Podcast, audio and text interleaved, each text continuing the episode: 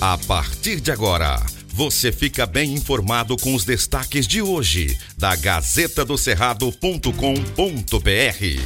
Olá, leitores e ouvintes de todo o Tocantins. Chegamos com as principais notícias desta terça-feira, dia 7 de junho. Eu sou Silvio Moreno. Gazeta do Cerrado. Fim de greve na segunda maior cidade do Tocantins.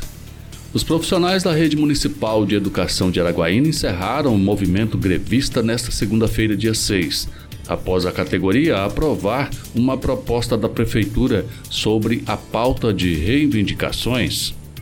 A proposta apresentada pelo prefeito Wagner Rodrigues concede o reajuste salarial no valor de R$ 2.210 a ser implementado a partir da folha de julho a receber em agosto a todos os profissionais efetivos. Segundo a gestão, a proposta foi feita após extensa análise financeira. A prefeitura vai ratear mais de 2 milhões para todos os professores efetivos no pagamento de julho.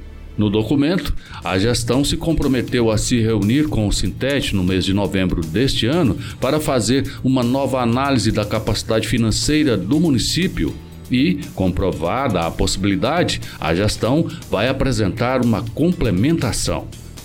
O prefeito também garante na proposta apresentar uma versão do Plano de Cargos, Carreiras e Salários, o PCCR, do quadro administrativo da educação municipal até o mês de novembro.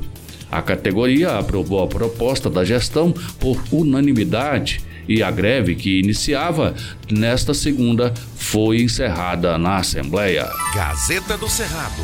Agressões a cavalos durante cavalgada serão investigadas. Diversas denúncias de agressão a cavalos durante a cavalgada de Araguaína, evento que fez parte da Expoar 2022, circularam nas redes sociais. Em um dos vídeos, divulgado pela Associação Protetora dos Animais de Araguaína, APA, é possível ver integrantes de comitivas batendo em cavalos enquanto estavam montados e até um animal com ferimento aberto no focinho.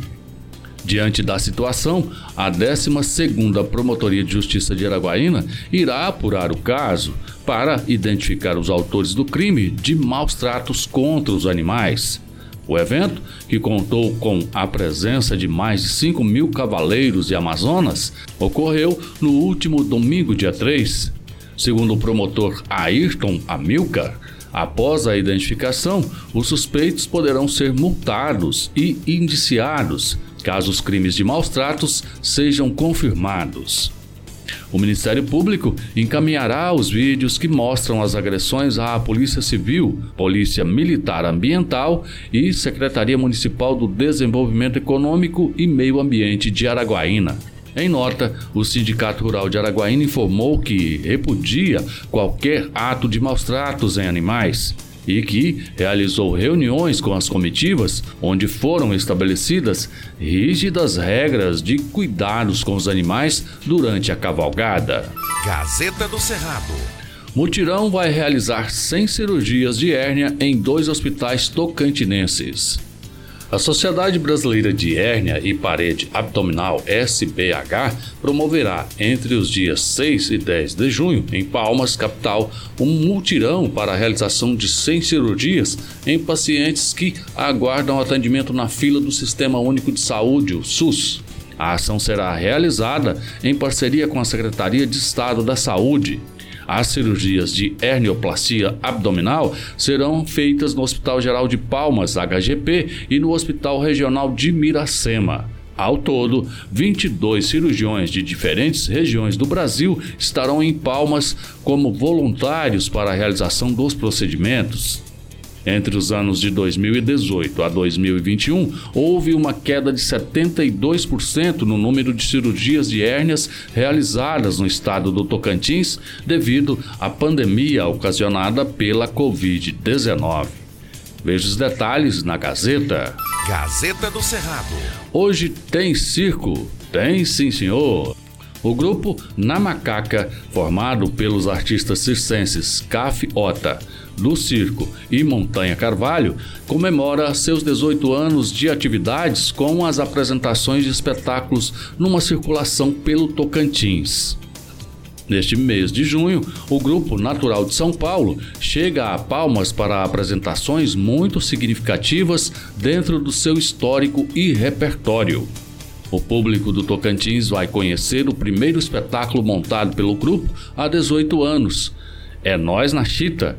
E também o trabalho mais recente, É Nós na Chita 2, Em Busca do Riso Perdido, que estreou em 2021 durante a pandemia. Apesar de um espetáculo não ser continuidade do outro, as apresentações simultâneas serão também um recorte do que o grupo veio produzindo nos últimos anos. Além destes, o Na Macaca tem seis espetáculos diferentes no repertório que seguem em circulação e apresentações frequentes. O grupo realiza esta circulação em Palmas com apresentações na Pracinha da Cultura da Morada do Sol e também em Taquaruçu, no Circo Oscaco. A iniciativa só foi possível graças aos recursos do Prêmio Funarte de Estímulo ao Circo, que selecionou o grupo para realizar este projeto. Veja os detalhes na Gazeta. Gazeta do Cerrado. Fique bem informado acessando gazetadocerrado.com.br.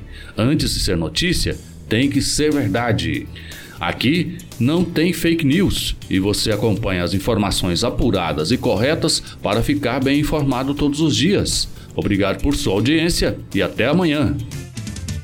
Estas e outras notícias você encontra na gazetadocerrado.com.br e nas redes sociais da Gazeta. Porque antes de ser notícia, tem que ser verdade.